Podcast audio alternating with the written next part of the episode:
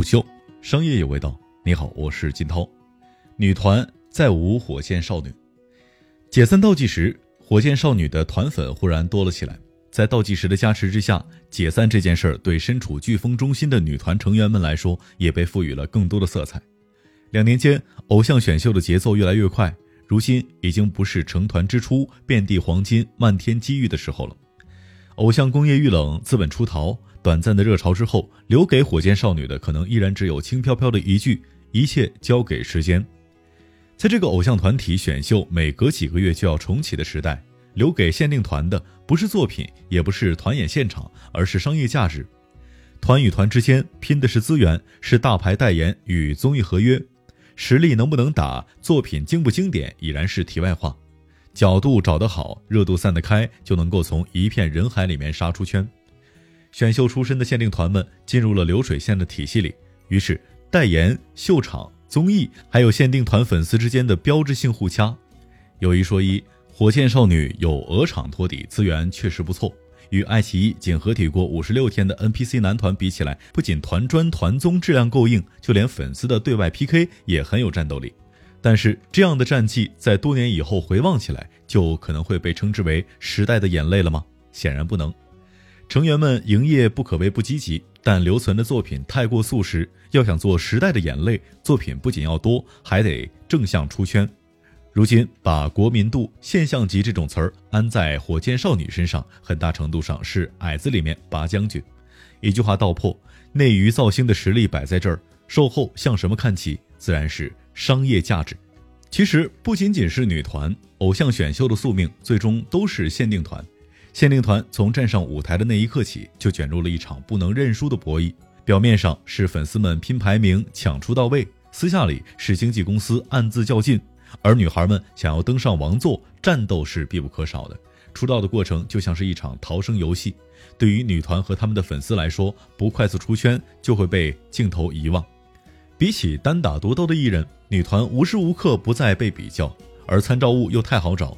人气、作品、舞台表现出现一丁点儿的波动，都能够在粉丝之间发酵开来。而今的娱乐生态已然不是十几年前那个粗糙和荒芜的娱乐工业时代了。从数据、舆论上找缺口实在简单，毕竟技术赋能之下，一切皆可被量化。可以说，限定团的打造过程就是一路剥夺入局者的安全感，女团成员的、粉丝的，甚至是经纪公司的。大到代言影视角色，小到屏幕上那一脚站位，成团路上无时不刻不在上演争夺战。有人曾评价火箭少女这个团是在综艺和商业活动里面当练习生，而对于限定团来说，能红多久这个问题，看的不是路人盘，而是愿意真情实感砸银子的粉丝有多少。做限定团的粉丝，在很多的时候佛系不起来。偶像工业不止造梦，更是打鸡血。只有充分调动了粉丝的保护欲，舞台下的呐喊声才能震破天际，金主爸爸才能看到你爱豆的吸金能力。对于限定团的粉丝来说，掐架是本能；火箭少女的粉丝更是如此。且比起其他团，这个团的粉丝群体内部的割裂更为严重。看上去粉的是一个团，但出道前彼此是分外眼红的竞争对手，而出道之后，枪口不仅瞄向了此前的对手，还要时刻敲打经纪公司和平台。在豆瓣小组上曾经流传着一张火箭少女的粉丝关系图，平息关系是这种词儿：剑拔弩张、血海深仇、唇枪舌战、偶有摩擦等等。毫无疑问，即使粉丝之间撕得热热闹闹，女团成员上起了综艺，赢起了业，依然还是好姐妹的样子。而对于运营方来说，有撕扯就有话题，一团和气之下是出不了爆款的。在这个讲究时也运也的名利场，天赋和努力并不会带来确定性的结果，偶然因素总是很多。在更多的时候，比起练习室里的汗水，在镜头前洒泪更来的有性价比。从某种程度上来讲，女团选秀巅峰时期的王菊和杨超越创造的，而最终只有杨超越成功出道。两年过去了，至今也没有人能够复制杨超越的路径。但每档选秀当中，都会有练习生对草包人设蠢蠢欲动。虽然这种念头每每萌发，都会被眼尖的网友按头锤杀，但前赴后继的人从来不曾消减。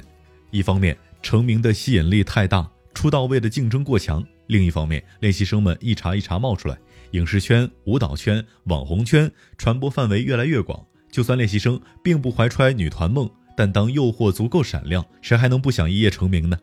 大环境上是资本的退潮，偶像风口暂冷，但在高额回报之下，总有人认为自己能够制造下一个爆款。比如近期的创三，在三十三家输送练习生的经纪公司当中，有二十一家是新入局的公司。就连此前曾因权力分配不均与平台闹掰的经纪公司，也依然选择再次回到了舞台。那些业务线单一的经纪公司也别无他法。网生时代，话语权从电视综艺过渡到视频平台的手中，与资金雄厚、几乎掌控全平台资源的优爱腾们比起来，经纪公司的存在感实在太弱。一个杨超越就能够撑起文澜文化近一点七亿的估值，不心动吗？从某种程度上来说，现如今手握资源与流量的视频平台已经有了定义女团的潜力。从出道到商业变现，一环扣着一环，只有人力资源的经纪公司不得不向平台靠近。这两年间，观众亲历的选秀男团虽然糊了两三个，但女团尚且未到审美疲劳之际。火箭少女解散在即，谁都想吃下这一波余力。指针转动，倒计时开启。十几天的时间尚不确定还有没有正式的告别仪式，但粉丝们的情绪已经酝酿的足足的。那些画面普通又鲜活，没有紧张的竞演、激烈的 PK，只是一起在客厅扎辫子、穿着婚纱拍写真图、大通铺上叽叽喳喳聊天，就已经很动人了。这出落幕致敬在豆瓣上被称作是“唯粉进，团粉出”，镜头下的欢聚时刻成为了大型固粉现场。在六月一号。火箭少女一零一官博发布告别团专，遇见再见，成员们也纷纷发布微博，献上离别感言。对奔波忙碌了整整两年的成员们来说，这场长跑终于画下了一个休止符。未来的日子当中，他们会得到什么，失去什么，谁也不清楚。胡秀商业有味道，我是金涛，四点水的涛，下期见。虎嗅。商业有味道，本节目由喜马拉雅、虎嗅网联合制作播出，欢迎下载虎嗅 APP，关注虎嗅公众号，查看音频文字版。